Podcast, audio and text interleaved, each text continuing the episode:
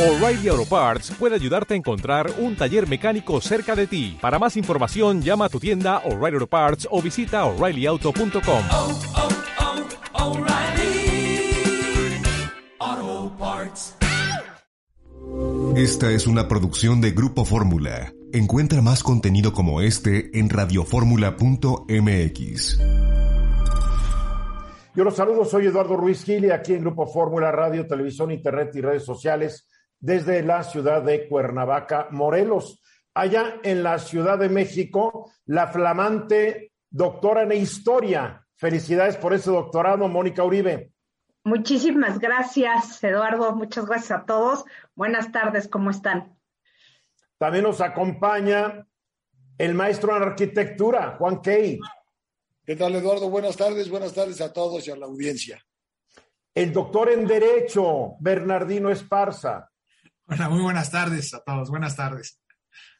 El maestro en Artes Ocultas, Venus Rey. buenas tardes a todos. ¿Qué tal? ¿Cómo están? no, Venus Rey es, es abogado, es filósofo, es compositor, o sea, es fotógrafo, es poeta erótico. y lo que se acumula esta semana, Eduardo. Y lo que se acumula esta semana. Muy bien, yo creo que el tema obligado es hablar sobre la respuesta que dio el presidente de México y el gobierno de México al Parlamento Europeo después de que el Parlamento eh, el día de ayer emitió una resolución donde pide que se protejan los derechos de los periodistas, de los medios de comunicación y de los luchadores por los derechos sociales y le pide al presidente que se abstenga de hacer más comentarios que lo único que hacen es promover un ambiente hostil contra los periodistas, los medios de comunicación y los defensores de los derechos humanos. Cuando yo en la mañana vi la respuesta del gobierno mexicano, no creí que fuera cierta. Es más, creí que habían hackeado la página de Twitter de la presidencia de la República, pero no, ¿cuál fue mi sorpresa? Era cierta. Alguien que se sorprendió también es la empresaria Carmen Patricia Ar que es diputada de Morena y una muy próspera empresaria, que ella apenas vio el comunicado, puso este tuit.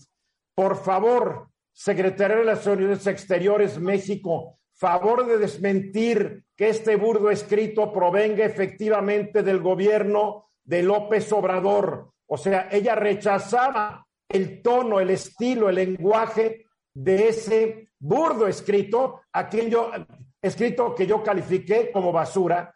Ah, pero la disciplina partidaria, la disciplina partidaria es algo porque minutos después, cuando le dijeron que sí venía de la presidencia, la misma Carmen Patricia Armendaris eh, dice, mi solidaridad con la respuesta de López Obrador, que no es una pieza de diplomacia, pero pone una basta a este tipo de ataques de mexicanos usando órganos extranjeros de presión. ¿En qué quedamos, Patricia Armendaris? ¿Que era un burdo escrito o que es lo que después dijiste? Yo lo explico porque ella tiene que agradecer una cenita en la Casa Blanca cuando fue invitada por el presidente en la época de Donald Trump a, a comer rico en el comedor de la Casa Blanca. La entiendo, es agradecida. No, yo no diría que es rastrera ni arrastrada, es agradecida.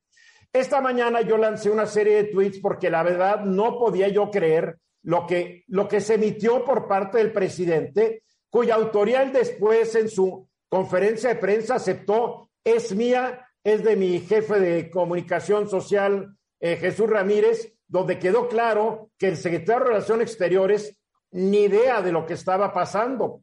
Yo pre pregunté quién redactó esta basura, quién autorizó su difusión, por qué insiste AMLO en dejar mal parado a México ante el mundo, por qué busca pleito con Estados Unidos, España, Austria, Vaticano y ahora con la Unión Europea, pero coquetea con criminales como Putin o Maduro. Después dije, AMLO dice que él y sus colaboradores redactaron esa basura y defiende su contenido. El texto condena las sanciones contra Rusia y ahora en su conferencia lo hace de nuevo, avalando así la invasión a Ucrania. No entiende postura pro derechos humanos del Parlamento Europeo. Y en una de sus, en una de sus intervenciones esta mañana, el presidente dijo, el Estado, México, no viola los derechos humanos como sucedía en gobiernos anteriores, cuando ustedes, los legisladores europeos, por cierto, guardaron silencio cómplice.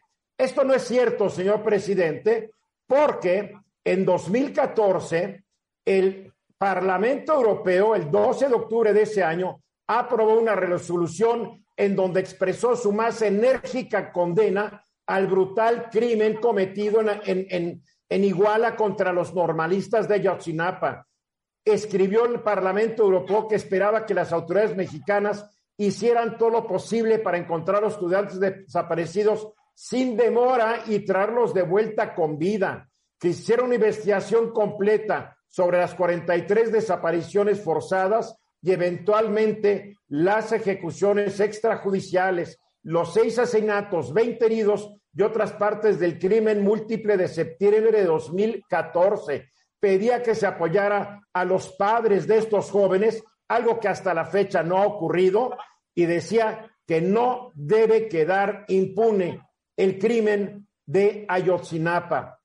O sea, el presidente tal vez se le olvidó porque yo recuerdo en esa época que ningún, que ningún personaje del PRI condenó la resolución de, del Parlamento Europeo, pero nadie de la oposición tampoco, incluido el entonces eh, perredista Andrés Manuel López Obrador. Si en esa época era una actitud injerencista de eurodiputados borregos, como los calificó hoy, ¿por qué en aquella época no protestó el presidente López Obrador por, por lo que, según su definición, era una intromisión en los asuntos internos de México?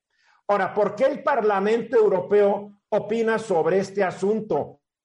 Porque México firmó en 1997 un acuerdo de asociación económica concertación política y cooperación con la comunidad europea, el hoy, la hoy Unión Europea y cada uno de sus 27 países miembros.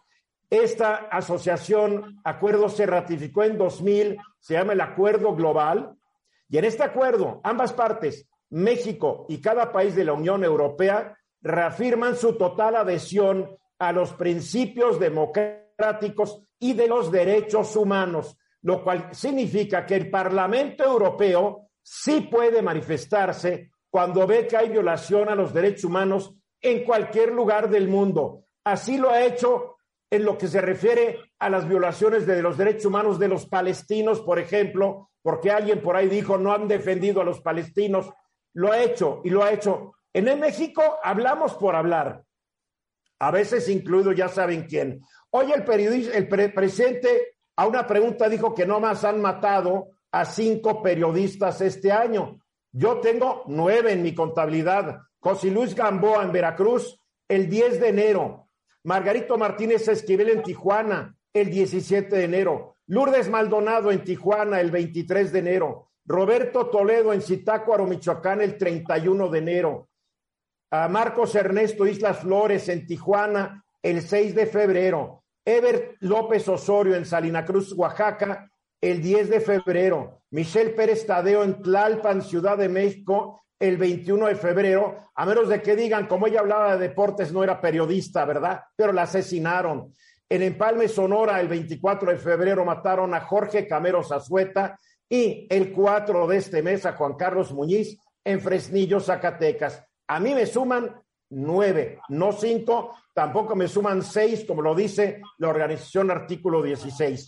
En fin, México no puede estarse peleando con todo el mundo, todo para que el presidente tenga contenta su base. De acuerdo a la Secretaría de Economía, los miembros de la Unión Europea representan el 31% de las inversiones que México recibió de 1999 a 2020 son casi 190 mil millones de dólares. La Unión Europea es el segundo grupo inversionista más grande del país después de Estados Unidos.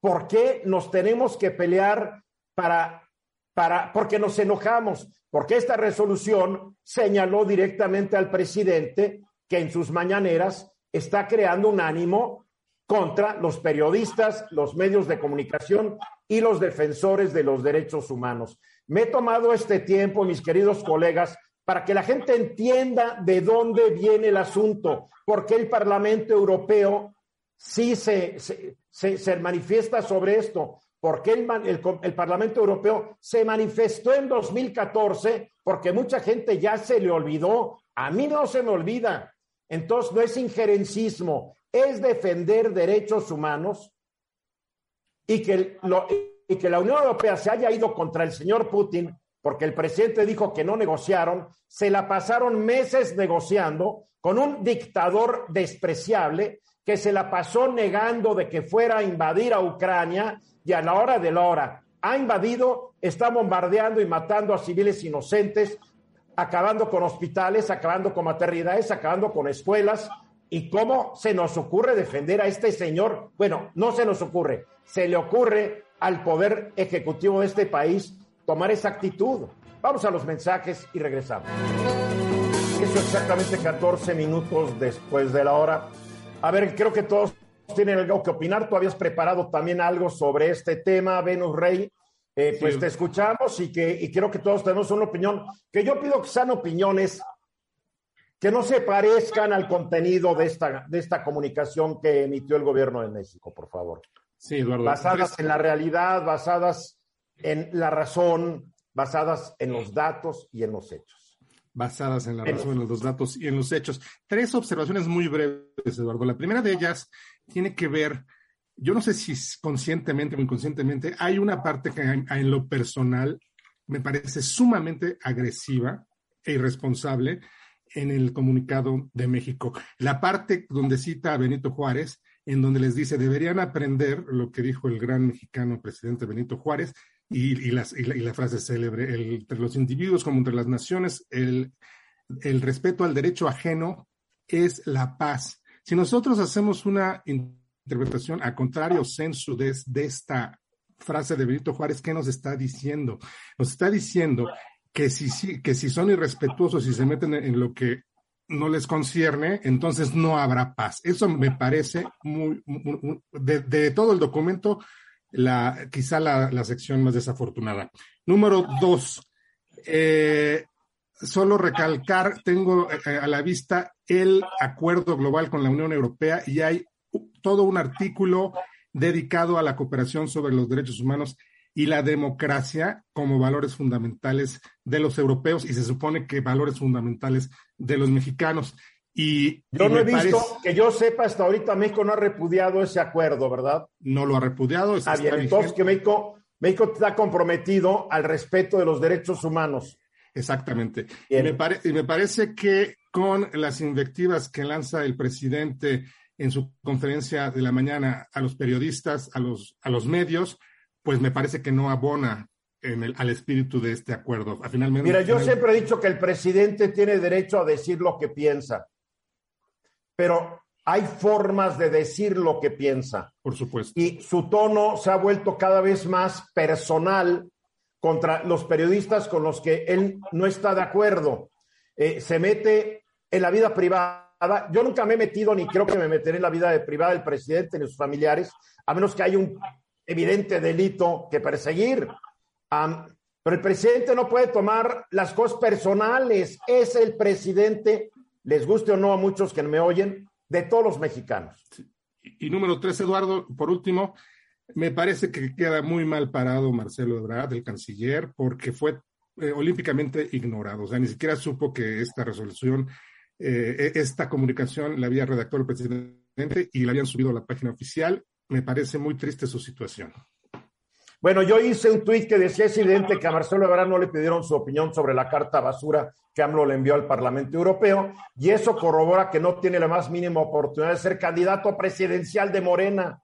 Si tiene dignidad, debe renunciar y buscar candidatura presidencial de una alianza opositora. Esa decisión lo haría muy popular entre quienes quieren un cambio hacia la cordura. O sea, yo me acuerdo eh, eh, y no es una comparación, pero en 2014, cuando Felipe Calderón renunció a ser secretario de Energía porque Vicente Fox lo criticó por destaparse como candidato, ganó muchos puntos, porque la gente vio, este sí tiene valor, este se le, se le puso al brinco a Vicente Fox. A ver, Bernardino, tú hacías alusión a, al origen de este acuerdo. Sí, Eduardo, yo recuerdo que en aquellas, aquellas negociaciones con México y la Unión Europea, una de las condiciones era justamente que se respetaran los derechos humanos en nuestro país para poder llevar a cabo todo este tipo de negociaciones. Por eso también ahí viene una serie de reformas a la Constitución, a las leyes en la materia de derechos humanos y también la, pues la obligación de cualquier presidente de la República, también lo menciona la Constitución, es promover y respetar los derechos humanos tanto en México como en los demás países, ¿no? Entonces, pues creo que eso hay que entenderlo y dejarlo muy claro en ese sentido. Ahora, el presidente dice, el Estado no vio los derechos humanos como sucedía gobiernos anteriores. Y tiene razón, eh, ya no estamos viendo, por lo menos no nos enteramos de desapariciones forzadas por parte de policías o militares o ejecuciones extrajudiciales, como ocurrieron mucho el gobierno de Felipe Calderón, por ejemplo. Tiene razón en eso el presidente, pero la violación de derechos humanos no solamente es violenta, puede ser verbalmente violenta y puede ser predisponiendo a la opinión pública en contra de un grupo de personas a través de asusarlas en contra de este grupo de personas. Entonces, pudiera, no sé, tú eres el abogado y especialista en eso, pudiera haber una violación de los derechos humanos de estas personas, ¿no, Bernardino? Sí, Eduardo, es que no solamente es eh, la violación de derechos humanos, no solamente es cuando hay un crimen, no hay un delito, ¿no?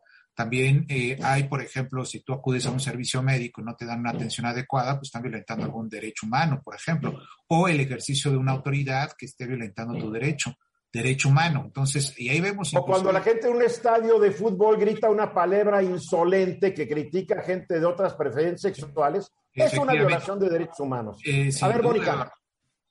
Aquí veo varias cosas. Primero, es una fotografía, el hecho mismo es una fotografía que revela la correlación de fuerzas interna dentro de los grupos de Morena. Se ve quién está, quién tiene la oreja del presidente, a quién le hace caso y a quién ya de plano ni siquiera consulta, que es el caso de Marcelo Ebrard. Entonces, esto, esto es un dato importante. Es, es lo que aparece ser.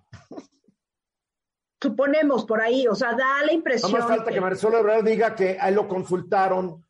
Um, hay, hay un meme muy chistoso que alguien lanzó hoy que se me hizo tan chistoso que lo tuve que repetir. Se ve un teléfono de un chat donde dice Andrés Manuel Online.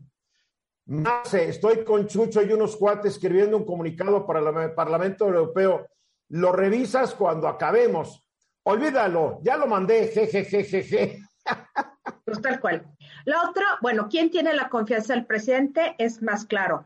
Hay una negligencia en derechos humanos básicamente de los periodistas negligencia en temas diplomáticos. No se entiende qué quiere decir diplomacia en este gobierno. Tres, te, tenemos este, un injerencismo del gobierno de México con las decisiones y las opiniones del Parlamento Europeo.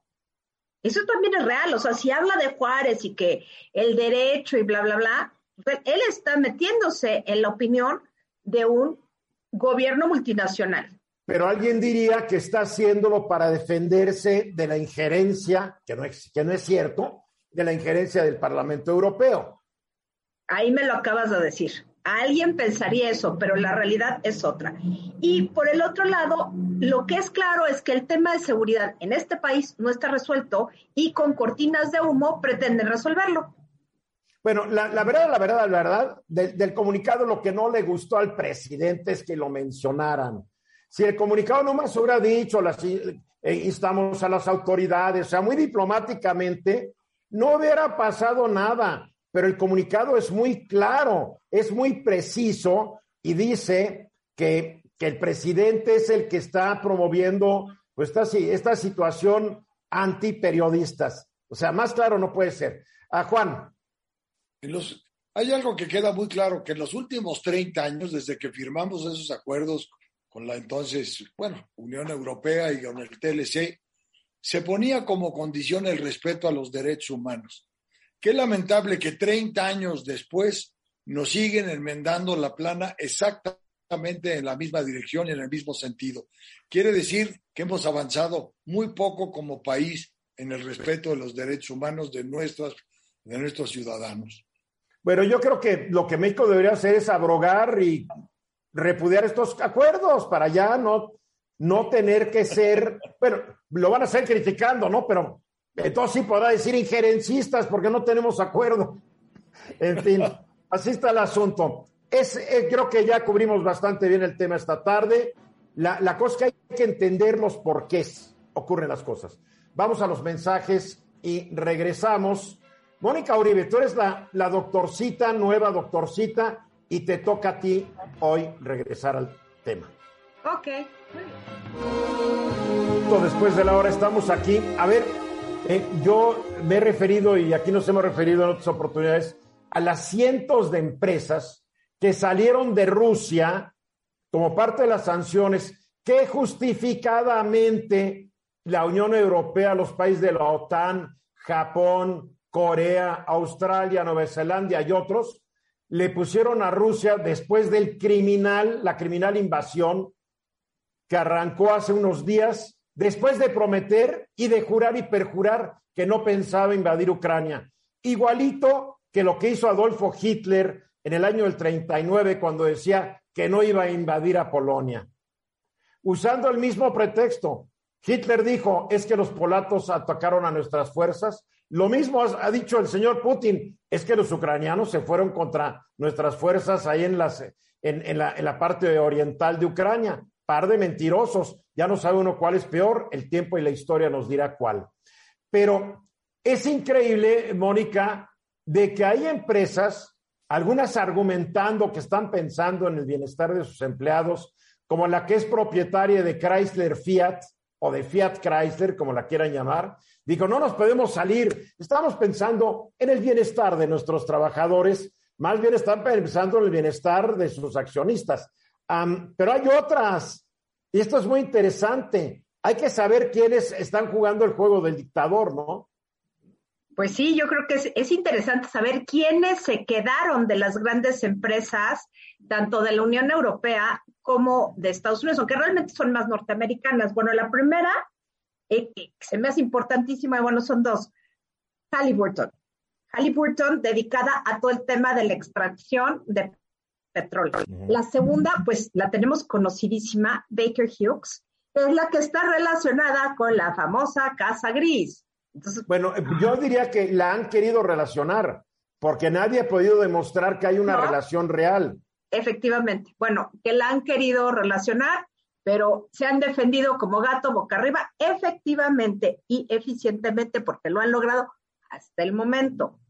Otras empresas que se están quedando son este, Hilton, la hotelera Hilton, la cadena hotelera Hilton, porque tiene 29 locaciones en Rusia y dice que, que, que no va a construir más, pero no ha suspendido las operaciones en Rusia.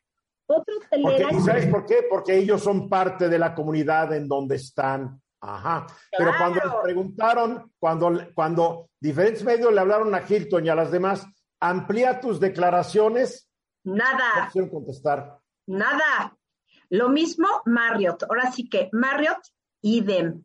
También se van a quedar, ellos tienen 28 propiedades en Rusia y se van a quedar. O sea, yo creo que están apostando a que Rusia se va a volver un país sumamente barato, aunque la inflación está yéndose impresionantemente arriba porque faltan muchos artículos de primera necesidad que importaban de, por lo pronto, de la Unión Europea, pues ya muchas empresas, pues no les están exportando algunas cosas de, de no sé, desde pasta dental, jabones, ese tipo de cosas son muy de uso común. A ver, Mario dice, Mario dice que le está dando asistencia comidas, servicios médicos, agua potable en todos los hoteles que tienen en Ucrania. Y Eso dicen, es bueno. Y dicen, nuestros negocios en Rusia son menos del 1% de nuestros ingresos. Y pues que no las quieren cerrar porque dejarían sin chamba a, muy, a algunos rusos. No, y también que la gente va a ir, o sea, sí les conviene de alguna manera. Pero bueno. ¿Quién va a ir a Rusia? Pues habrá gente que irá, uno nunca algunos, sabe. Algunos fieles de Morena, seguramente. Seguramente necesitan un hotel, ¿no? Entonces, bueno. Este, dos llanteras importantes, Bridgestone y Pirelli. Son dos llanteras importantes que no se van. Pero la que dos me llaman mucho la atención. Bueno, y una tercera que digo, ajá, Citibank se queda se queda y es el ¿Y, banco ¿Y qué argumenta, más, eh? Pues dice que finalmente tienen 10, 10 mil, bueno, 10 mil millones, bueno, 10 billones en inglés, pero la traducción 10, para mí 10 es mil millones de dólares 10 mil es lo que de- tienen comprometido. Este, finalmente esto este, dice que tienen que quedarse a dar este, las, los servicios financieros a las corporaciones internacionales que ahí están. Ese Pues es se trata, se trata de no darles, pero en fin. En fin, ellos saben. Bueno, Burger King es la que no se quiere salir. Tiene 800 franquicias. Dice que pues, para qué salen, este, que sí están viendo con horror el ataque a Ucrania, Pero yo- pero hay que entender, las franquicias no son propiedad de Burger King, son propiedad de inversionistas rusos, generalmente medianos, y quisiera suponer, a menos de que las 800 sean propiedad de un solo oligarca amigo del dictador Putin, ¿verdad? Entonces dice, no podemos dejar desamparados a nuestros, a nuestros, A nuestros- franquiciatarios. efectivamente, esto es interesante. Y la otra que también me llama la atención es Philip Morris. ¿Qué es lo que vende Philip Morris? Cigarros. Claro. creo que el consumo de cigarrillos en Rusia es importante. Y bueno, hay que reconocer dos cosas, que finalmente este, los oligarcas rusos no están nada contentos con esta situación económica. Hay una presión fuerte hacia el presidente Putin. eh, de, ya bájale porque realmente nos estás fastidiando la economía, vamos a tener más problemas. La inflación, la inflación se está yendo a niveles no vistos desde hace mucho, mucho tiempo. Y finalmente, eh, se ve que el apoyo al presidente Putin está disminuyendo internamente. Eso hay que tomarlo en consideración porque se había pensado que tenía todas consigo, que todas las fichas internas las tenía consigo y al parecer no. La élite está muy a disgusto, incluso hoy vi una nota en, en primera plana, me parece que fue el Reforma, de eh, grandes oligarcas rusos que están yéndose a Baja California, México, o sea, Baja California Sur, este, pues a recalar porque ya no son muy bien vistos en muchos lados. Entonces, ¿qué van a hacer? con- Ah, por cierto, el rublo. Claro, porque van a, lanz- van a traer sus yatesotes a Baja California Sur y México va a decir bienvenido el negocio, a primero Claro. el principio y luego los derechos humanos, lo cual es un poco contradictorio, ¿no? Pero muy fin. raro, muy raro. Oh, sí. Bernardino, Sí, le quiero hacer una pregunta a Mónica. Oye, Mónica, ¿y todas estas empresas, qué peligro tienen que eh, Vladimir Putin las expropie allá en Rusia? ¿Puede haber algún... Pues, digo, por ya amenazó. Ya amenazó, ya amenazó, este, en una de esas, pues sí, sí las, las puede expropiar. ¿Quién dice que no? Sobre todo las petroleras y los hoteles, creo, digo, Burger King no creo que le preocupe tanto, ¿no? Y, y este, Philip Morris, pues, si quiere mantener a todo el pueblo ruso fume que te fume, pues a lo mejor. Pero este, lo importante para él es Halliburton y Baker Hughes. O sea, que pudiera expropiar algunas cosas, ¿no? Pero a saber, vamos a ver cómo se desarrolla el asunto, pero que existe el peligro, claro que existe. Venus. A, a fin de cuentas, pues el mercado ruso son 135 millones de habitantes y no deja de ser atractivo para estas empresas que se quedan, que anteponen esto a, a la cuestión de los derechos humanos. Y la única forma, si es que la hay, pues es, es, es estrangular a los rusos económicamente. Yo conozco Moscú y, el- y- y San Petersburgo, hay unas calles que están llenas de todas estas tiendas que, que mencionaron que se van, y yo ima- me imagino no solamente la desolación, sino el desempleo que, que se va a aumentar. en una- o sea, el problema económico es tremendo, ¿no? Así es. Algunos Juan, sabemos, brevemente, Juan. sí, algunos sabemos cómo empiezan las guerras, pero nunca sabemos cómo terminan. En la medida en que van estrangulando la economía rusa, el mundo está padeciendo las consecuencias también del estrangulamiento. La inflación en México no es cosa menor, el alza de los combustibles que lo están aguantando con todo, el problema de los granos, etcétera. Es decir, ya se volvió un conflicto económico mundial de grandes proporciones. Tenía que ser así. De eso se trataba en el fondo. Yo lo que creo, a reserva de que la verdad me desmienta la realidad y los hechos, finalmente eh, el tema va a ser muy fuerte para Rusia porque está perdiendo incluso aspectos tecnológicos. Creo que ya no tienen chips para ningún aparato de alta tecnología Pero el problema es que el gas neón que se necesita para hacer chips viene de Rusia y de Ucrania. Entonces menos tienen, menos tienen aparte de todo. A nosotros nos fastidia porque importábamos maíz y trigo de Ucrania y de Rusia también. Entonces, creo que todos salimos afectados con esta guerra. Así es, cuando hay guerras fuertes, todo el mundo es afectado, ni modo. Oh, sí. Pero hay que darle un alto al dictador expansionista antes que se le decida, antes de que decida irse contra las repúblicas bálticas, contra Polonia, con- contra Hungría, porque él quiere recuperar el imperio no soviético, el imperio ruso. Este admira a los más que a los dictadores comunistas. Exacto. Aquí estamos de regreso. Ya, yo ya quiero que sea el día de la, revoca, de la elección o votación por la revocación o no de mandato del presidente, porque ha habido más discusión en esto que si fuera una elección, ya no presidencial, pero una elección muy importante. Eh, eh, tú ves a gente adepta a Morena diciendo, regístrese aquí para, para participar en la ratificación del mandato. Ves un bolón de diputados morenistas irresponsables que pidieron licencia y se las dieron, parece a promover el proceso de ratificación de mandato. Pero no solamente eso, ahora Morena y pues, sus, sus paleros aliados votaron una modificación a la ley que explícanos en qué consiste, Bernardino, y realmente la pregunta que yo te haré después, me la guardo, primero explícanos.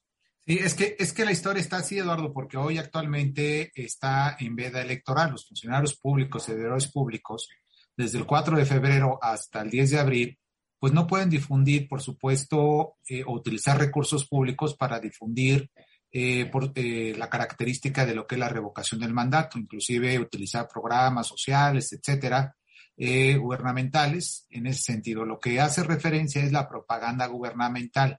Entonces aquí viene un tema muy interesante porque ayer se hace una, eh, la Cámara de Diputados tiene dos tipos de facultades, iniciar leyes e iniciar decretos. Y ayer se hizo una iniciación de un decreto, se presentó una iniciativa de decreto, que es lo que comúnmente han recogido hoy varios periódicos, que dice el decretazo, ¿no? Se, oye- se oye muy fuerte, pero es dentro de las facultades que tienen los propios diputados. Eso sin duda está previsto en la Constitución. Y presentan una iniciativa de ley en el sentido de dejar claro y dejar e interpretar con toda claridad qué es propaganda gubernamental, ¿no? Para que no se inter- eh, interfiera con lo que es la difusión, por supuesto, de una idea, inclusive de un servidor público de cualquier persona durante esta veda electoral.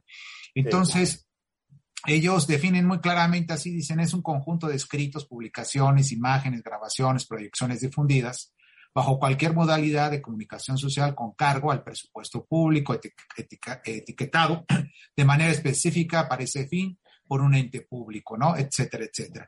Es decir, en otras palabras, Eduardo, pues finalmente interpretan, desde mi punto de vista, hacen una interpretación al artículo 134 constitucional, que justamente te dice que solamente eh, se puede difundir durante la época de veda electoral lo que son temas informativos, educativos, inclusive de aspectos sociales, por ejemplo, de salud. Otros temas más no se puede hacer la difusión en ese sentido. Entonces, ellos hacen esa iniciativa, hacen un decreto. Eh, dentro de este decreto se da una mayoría de 267 diputados a 210 y se dice que ya se pasó a la Cámara de Senadores para su también su discusión por allí. Eh, ahora, hay un tema que es importante y que sí hay que decirlo también, Eduardo, porque se habla mucho de la libertad de expresión. Y lo que yo entiendo dentro de esta, de esta propuesta es que dice, sí, efectivamente no me puedes a mí tampoco limitar mi, eh, mi expresión durante esta veda electoral. Yo puedo hacer un tipo de difusión respecto a ella siempre y cuando no esté utilizando recursos públicos, ¿no? No esté utilizando eh, lo que es el coche del servicio público como servidor público, el teléfono, el, el, el dinero, en pocas palabras, para difundir la promoción. Lo que cuesta, digamos, eh, las cámaras, el Eso. salón para el salón de la vieja tesorería y la renta de Palacio Nacional para la mañanera, por ejemplo. Podría ser en un, en un determinado momento dado porque se, se supone que son recursos públicos y que no se deben de difundir en ese contexto. Entonces, inclusive cuando está eh, cuando está el sentido de los procesos electorales, cuando vas a elegir presidente, vas a elegir senadores y todo esto, muchos de los servidores públicos dicen, bueno, me voy a una campaña electoral, pero no estoy en horario de trabajo, pueden utilizar el domingo, por ejemplo, ¿no? No es horario de trabajo y se puede hacer, ¿no? Pero no se puede utilizar la playera de, la dependencia gubernamental donde está trabajando, por ejemplo, el camión o la camioneta para transportar cosas o materiales y apoyar a algún candidato. Entonces hay ciertos aspectos de reserva, por supuesto, en ese contexto. Lo cierto es que, pues bueno, está entre, digamos, entre eh, eh, la raya entre lo que es la libertad de expresión y qué es lo que sí puedes hacer y qué es lo que no puedes hacer durante una veda electoral en cualquier proceso electoral. A ver, la, la, duda y pregunta que yo te quiero hacer. Esto, esto tiene efectos para el actual proceso porque la ley no debería tener retroactividad.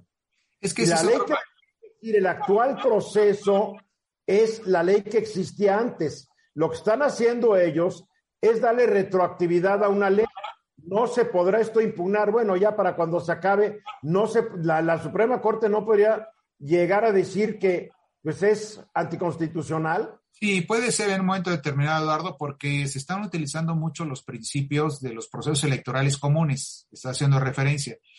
Para hacer proceso común electoral eh, y hacer una reforma electoral, se necesitan tres meses antes de haber iniciado el proceso electoral, ¿no? Y ahí es cuando se pueden hacer todo este tipo de reformas. Si utilizamos esa regla, pues entendemos que en esta nueva regla que están haciendo los diputados el día de ayer, pues no se debería de hacer para este periodo. Para el siguiente sí, ¿no? Para dentro de tres años, etcétera, me parece correcto, porque lo que se define ahí son que, eh, cuáles son las expresiones de los servidores públicos que se pueden decir sin que sean coartadas en su momento, porque nos están utilizando, en este caso, lo que es eh, recursos públicos. Eh, en concreto, Eduardo. Es curioso porque todos estos cambios que, que, dieron lugar a la prohibición de que un funcionario público hable de temas públicos dentro de un periodo dado, vino de la izquierda que hoy está en el poder. Mientras se trataba de callar a la oposición de ellos en aquella época, viva, que no hablen, pero hoy que son el poder, ya no les gustó. Sí. Ese es el problema de fondo, porque eh, hoy actualmente pues están en una, en una cuestión de veda electoral y cualquier regla desde el punto de vista que se tenga que hacer en este momento no, no debe transcurrir para este proceso, sino debe transcurrir para otros procesos posteriores. Pues debería, debería. Mónica. Este es un tema muy importante, el de la retroactividad, porque se están saltando todas las posibles trampas que pueda haber, las están imponiendo. O sea, eh, verdaderamente este proceso de revocación de mandato está en la Constitución, pero el tiempo no nos da. Creo que sí debería haber una movilización para que la Suprema Corte vea el tema como un tema que se tiene que juzgar. O sea, no, no es posible quedarse así. Venus. E independientemente de lo que diga la ley de, la, de revocación de mandato, a mí me parece a todas luces que sí es anticonstitucional porque el artículo 35 de nuestra Constitución no hace distinciones. Por ejemplo, dice, durante el tiempo que comprende el proceso de revocación de mandato desde la convocatoria y hasta la conclusión de la jornada, deberá suspenderse la difusión en los medios de comunicación de toda propaganda gubernamental de cualquier orden de gobierno. O sea, no hace distinciones, es simplemente toda la, la, la, la que salga en medios o la que no salga en medios. Y por otro lado, dice que solamente puede haber eh, difusión de para invitar a, a, los mexicanos a participar en, en la campaña, pero no para, para, para uh, invitarlos a votar por un sentido u otro. Entonces, bien, me parece que es muy claro, bien, ¿no? Es, Juan. A mí lo que sí me queda claro es que una vez electoral tiene el propósito de evitar que el gobierno haga trabajos de proselitismo en favor de un propósito. A mí me llama la atención que la veda electoral no incluye, por ejemplo, el que se adelanten las pensiones de los nidis y de los adultos mayores previo a la entrega o a la, a la revocación. Me llamó mucho si, la atención. Si tú vivieras de ese dinero, no sería nada raro, mi querido Juan. ¿Perdón? Si tú vivieras de esas pensiones, no estaría nada raro. que se adelantaran precisamente antes de la revocación me parece sospechoso. Ah, para mí se debería eliminar todo esto, porque las democracias maduras, los políticos pueden hablar de lo que se les antoja siempre. Esto es una herencia del PRD, no nos hagamos tontos. Hay un minuto después de la hora. Hay una idea de que Valle de Bravo es un lugar donde va gente a jugar golf, a usar un velero, etcétera, etcétera. Y esa es parte la verdad de Valle de Bravo, que ha sido un gran desarrollo turístico en donde antes no había absolutamente nada. Valle de Bravo no es un lago, es una presa. Es el agua que mantiene ahí la presa. Es, es, es un lugar importante porque la subcuenca llamada Valle de Bravo a Manalco, que es parte del sistema Cutzamala, le da a la Ciudad de México, bueno, a la zona metropolitana de Ciudad de México, 37% del agua potable. Eh, el problema es que esa agua viene para acá y en Valle de Bravo, que no solamente es el turismo, sino que es una zona agrícola muy importante, está quedando sin agua. Olvídense de las casas de los fifís y, y todos los enemigos de la 4T, pero los que son amigos de la 4T, los agricultores, se están quedando sin agua. Entonces, aquí hay un problema serio. Platícanoslo, Juan. Sí, mira, creo que vale la pena nada más recordar que Valle de Bravo es una de las siete presas que integran el sistema Cuchamala. Dos están en Michoacán, cinco en el Estado de México. Esas presas, hasta hace 50 años, integraban el sistema hidroeléctrico Miguel Alemán, que daba energía eléctrica al Valle de México. Cuando viene el problema de falta de, de recurso hídrico en los 70, deciden, y yo creo que de una forma muy ingeniosa, bombear el agua de las presas que estaban aguas abajo hacia Valle de Bravo para después por gravedad conducirla a una gran planta potabilizadora que suministra, como bien dijiste, el 37% del agua potable de la zona metropolitana. ¿Ya no generan energía eléctrica? No, ya no. ¿Y qué pasó con las turbinas y todos esos equipos? Todo eso lo quitaron, quitaron las torres de alta tensión, los cableados, ya eso no existe, lo desmantelaron hace muchos años. El Oye, por lo menos tal- servían esos equipos o, o fue una puntada de un presidente y vamos a cambiar esto a ver qué pasa. No, no fue una puntada. Existía un problema grave en, en la zona metropolitana de agua. Entonces dijeron, oye, esto genera un enorme volumen. Además, las cuantiosas lluvias, etcétera, permiten captar agua en las presas y utilizarla para consumo humano. ¿Dónde ha sobrevenido el problema? Y eso es lo No más una pregunta que creo que mucha. ¿No podría haber tenido un uso dual de generación de electricidad y utilizar el agua?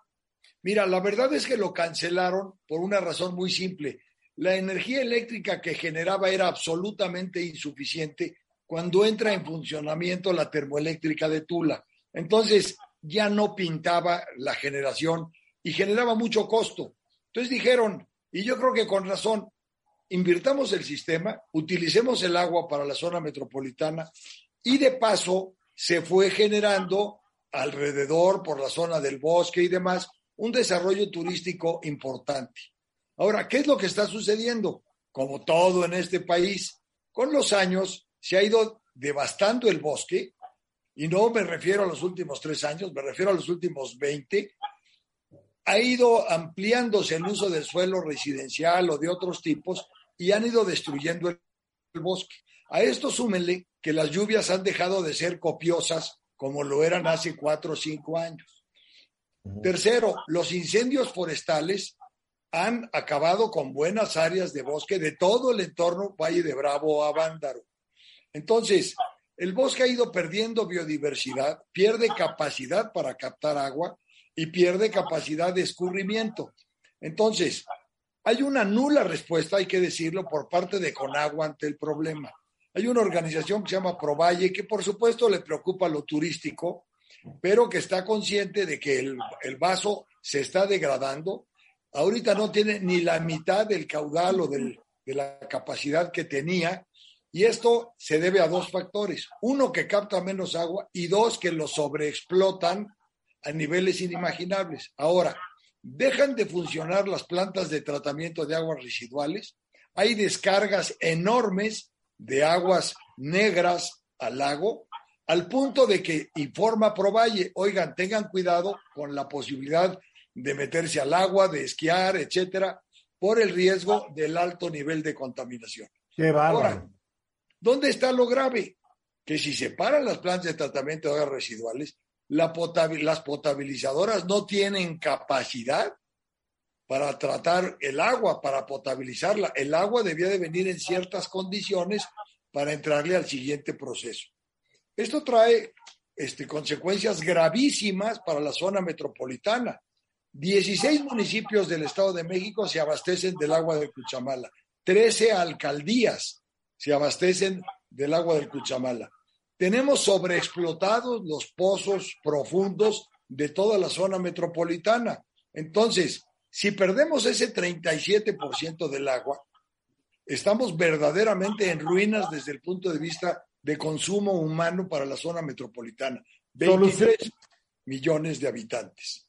Soluciones. Bueno, mira, la solución obviamente tiene que ser incidir mucho más en no permitir el cambio de usos del suelo, reforestar, tratar el agua residual. Hay plantas, pero no le están tratando, y que la Conagua tome el liderazgo del asunto. La Conagua Tanto no la trata que cuando tú vas al centro de Valle de Bravo, donde hay una planta tratadora, apesta de los mil demonios y dices que están tratando aquí. Es correcto. Y esto es una clarísima señal del abandono y de la desatención de un problema que puede ser catastrófico para la zona metropolitana. ¿A quién le toca? ¿Al gobierno federal, gobierno estatal? Con agua, Mira. obviamente, es un instrumento federal, pero ¿qué hace el gobierno estatal para remediar el problema? A ver, el gobierno estatal y los municipios tienen la obligación de darle tratamiento al agua y de no seguir promoviendo usos del suelo. no se la están dando, es obvio que no se la están dando. No lo están haciendo. Y es obvio que están dando permisos para cambio de suelo, donde dicen, se comenta y se rumora, circulan muchos billetes. Oye, pero lo más grave es que muchas veces solo regularizan lo que ya hicieron de mala manera. Ahora, no se atienden los incendios, ese es un tema, por supuesto, de Semarnat y de Conagua. Y por el otro lado, Conagua está desatendiendo en su conjunto el problema de abastecimiento del agua de la zona metropolitana. Acuérdate que con las medidas de austeridad corrieron a no sé cuántos guardabosques y cuánta gente encargada de controlar los, los incendios forestales. ¿Por qué? Pues porque hay que ahorrar dinerito para otros proyectos más importantes que proteger nuestros bosques. El problema de la desprotección de los bosques al final es que no fluye el agua y si no hay agua, aunque la trates, ¿no? No hay nada que tratar y no hay Y nada no es que de este gobierno, es de todos los gobiernos que antecedieron a este. No nos hagamos guajes. Pero el problema Bueno, se ha acrecentado en el último año, Eduardo. Hay que, hay que decirlo también. porque el cambio climático se ha vuelto también más complicado. Bueno, el cambio Yo quiero- climático y la desatención de los tres órdenes de gobierno. Pues sí, Digo, no nos hay que- Esto hay es que crónico, de la- crónico del país. Venus. Yo nada más quiero preguntarte, Juan, ¿cuál sería el panorama, un, mal panorama si no se toman las medidas que, que, que, que co- que crees pertinentes y, y si se agrava esto? O sea, ¿a qué nos estamos enfrentando? O si ya estamos No vas a tener no agua en tu regadera en las mañanas, Venus, para empezar. Así es. Mira, la Ciudad de México es una de las 10 ciudades del mundo que está pronosticado que en 10 años se quede prácticamente sin agua. Ese es el riesgo. Los, os- los pozos profundos están sobreexplotados. La misma situación prevalece en el entorno de la ciudad, no solamente en Valle. Pérdida de bosque, pérdida de recurso hídrico, baja de lluvias, contaminación, desatención del tema. Al final, no se nos Bien. olvide que el 40% del agua se pierde en las tuberías porque están fracturadas. A ver, Mónica, querías decir algo brevemente, pero Juan no te deja hablar. Obviamente, ya me lo acaba de contestar. ¿Qué se puede hacer a nivel local, familia, tuberías, para evitar la pérdida de agua? Y es justo reparar tuberías. Tenemos que Y hacer gastar dos menos. cosas. Bueno, Uno, por supuesto, reparar tuberías y ponerlas en orden. Captar el agua de lluvia de la ciudad y reusarla. Al final del día, toda el agua de lluvia de la Ciudad de México y la zona metropolitana se va al drenaje y al gran canal. Eso es verdaderamente criminal. Ridículo. Seguimos con soluciones pluviales del medievo. ¿Serio? Bueno, es que no hay ni siquiera... de vida independiente no han podido arreglar este problema, como muchos otros, ¿no? También hay que... Muchos otros. Es un programa de conciencia ciudadana. Es risa nerviosa, no es risa burlona, risa nerviosa. Regresamos. Y de regreso, falta 14 minutos uh, para la hora. No podemos dejar de mencionar cómo en Aguililla, Michoacán, un municipio que ha estado bajo el control absoluto de la delincuencia organizada, de los narcotraficantes, en donde hace algunas semanas llegó el ejército, la Guardia Nacional, para tratar de recuperar el control de ese municipio, pues hay que reprobar el asesinato ayer del presidente municipal de Aguililla, César Arturo Valencia Caballero. Lo mataron cuando iba en su camioneta, una camionetita ahí muy de ranchero, porque el hombre se dedicaba a la ganadería. Él llegó a la presidencia municipal por el Partido Verde Ecologista. Y ya saben, para variar, el gobernador michoacano Alfredo Ramírez Bedoya tuiteó que condenaba enérgicamente el crimen y que ha girado instrucciones para que se investigue a fondo los sucesos, se esclarezcan a la brevedad y se castigue a quienes resulten responsables. Ya, yo creo que ya saben, eh, cuando agarran el Twitter ponen tweet de asesinato, flip, ya tienen su respuestita. Ah, pero lo peor es que también apareció hoy el cadáver, también a balazos lo mataron, de René Cervantes, quien era un joven asesor del presidente municipal de Aguililla, que fue también asesinado a balazos el día de hoy. No sé si el gobernador lanzó otro tuit más o menos por el mismo estilo, pero lo peor es que ayer en Michoacán, en un lugar que se llama Nuevo Parangarí, Cútiro, mataron, encontraron a cinco muertos, aparentemente, porque ahora empieza a ser el nuevo mensaje del gobierno actual, que se parece mucho al mensaje que traía el señor Calderón. Son delincuentes, para que digamos, bueno, se matan entre ellos. Esa fue la estrategia que yo recuerdo en una época, el entonces uh, perredista, López Obrador criticó y señaló como terrible, y es terrible. La verdad tenía razón, no sé si la tengo ahora. Entonces no podemos dejar de mencionar eso. Pero vamos a temas más agradables. Ya está con nosotros, como todos los viernes, Pedro Pablo Martínez, que hoy nos va a hablar de un libro. A ver, a ver si no me equivoco, Pedro Pablo. Todo el mundo dice El Quijote es la obra señera de la literatura española y su autor, Miguel de Cervantes, lo máximo. Pero yo creo que la mayoría de los que dicen eso nunca han leído al Quijote. ¿Me equivoco o no? Bueno, hay, hay, hay una recomendación que da Fernando Sabater en un artículo maravilloso que se llama Instrucciones para olvidar el Quijote, y es la recomendación que hace a los lectores de olvidar todo lo que dicen todo el mundo y todo lo que anda volando por ahí y todos los lugares comunes que, se dicen respecto al Quijote y entrarle desde ceros, ¿no? O sea, es, es una obra de la que cada quien yo creo que va a encontrar cosas muy diferentes, de ahí su riqueza.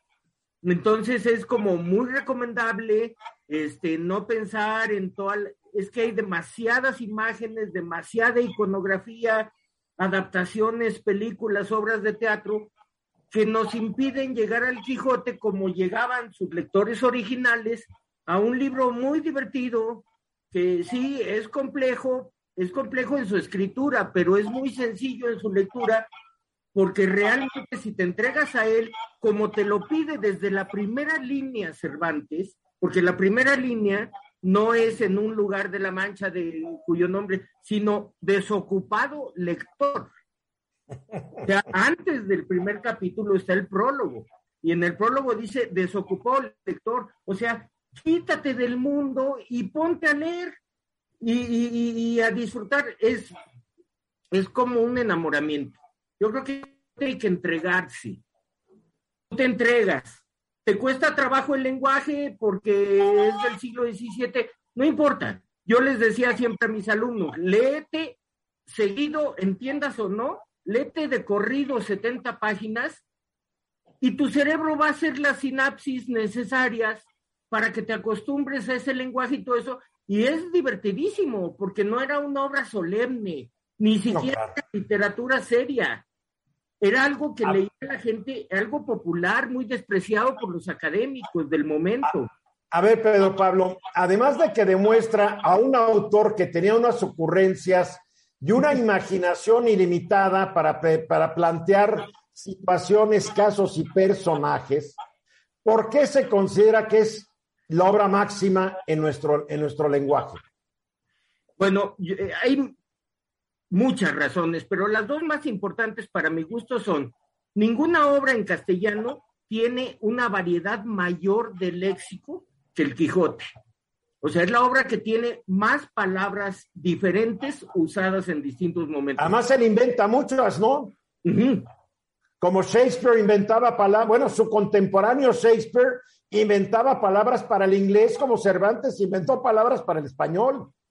Bueno, todo gran escritor aporta neologismos. Recuerda cuando a Unamuno le dijeron, le dijeron esta palabra no existe y dice, pues ya va a empezar a usarse, ¿no? O sea, hace falta la invento.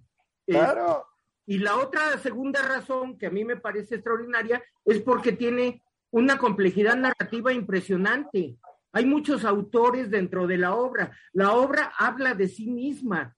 En la segunda parte, el autor de la primera y, y el primer volumen son protagónicos, entonces es, es, es realmente extraordinaria. Hay cajitas chinas, hay historias dentro de las historias, hay una novela completa adentro de esa novela que leen, eh, se llama la historia de la novela del curioso impertinente, que lo leen en una posada, en voz alta, se lo leen unos a otros, y uno se avienta cuatro o cinco capítulos leyendo otra novela, como lo de Sinbad el Marino en las mil y una noches, ¿no? O sea, realmente es, es, es extraordinaria, tiene muchos narradores, tiene muchos personajes, los personajes todos son esféricos, todos dan vuelta, todos nos sorprenden. Don Quijote, de- decía, decía Unamuno, Sancho se quijotiza y Don Quijote se ensancha. O sea que, a ver, no es aventurado de mi parte decir que la riqueza y el, el dominio de la psicología humana que tiene Cervantes es tan, por lo menos es similar a la que tiene Shakespeare, tal vez Shakespeare más popularizado porque está en el idioma que hoy domina el mundo, pero como que son genios muy paralelos, ¿no? Totalmente, totalmente paralelos, hasta en las coincidencias de fechas. Lo- o sea, los dos son unos grandes creadores de, de tipos humanos, diría Jung. Freud aprendió castellano para leer el Quijote.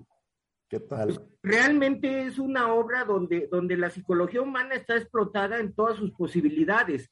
Es la fundación de la novela moderna, de una novela con personajes que, que, que, que, que tienen esto que tenemos todos en la realidad, que no somos buenos o malos, sino que estamos llenos de muchos claroscuros y muchos ángulos. Pero de la novela moderna en cualquier idioma. Sí, sí, además. Él es el padre de la novela, a fin de cuentas. Sí, sí, sí. Sí, sí, sí. Es este. Porque bueno, lo anterior fue pura novela ejemplar, cuentos, aunque yo creo que la Celestina, de la que hablaremos otro día, ya prefiguraba las características Y es del- genial también. Sí, sí, otra maravilla. A ver, Mónica, tú eres la doctorcita en historia y obviamente has estudiado mucho a Cervantes, si no me equivoco. Más que nada la historia del libro, que es muy interesante y que con Cervantes empieza un, un nuevo formato de libro y de venta al público del libro, que es el libro infolio, que es una forma específica de, de publicar y de imprimir un libro, pero además cómo se vendían, que era a través de los vendedores ambulantes. Y bueno, en, en ahí época moderna se llama fascículos. Exactamente, era por fascículos. El, Claro. el, el- y por eran novelas de entregas, pues, que eso se me hace muy interesante. y Así publicaba Dick en sus novelas también. Bueno, son tres siglos de diferencia, pero, Pero, pero después, para que veas cómo es un formato genial.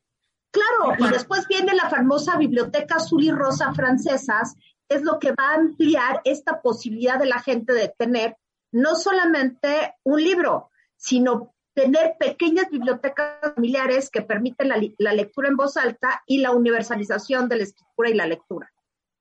A, a ampliar la idea extraordinaria que acaba de mencionar Mónica, yo recomiendo el ensayo de Marguerite Frank sobre la lectura y los lectores en la época de Cervantes. Ah, joya. Publicado por el Fondo de Cultura Económica. Y se nos va el tiempo.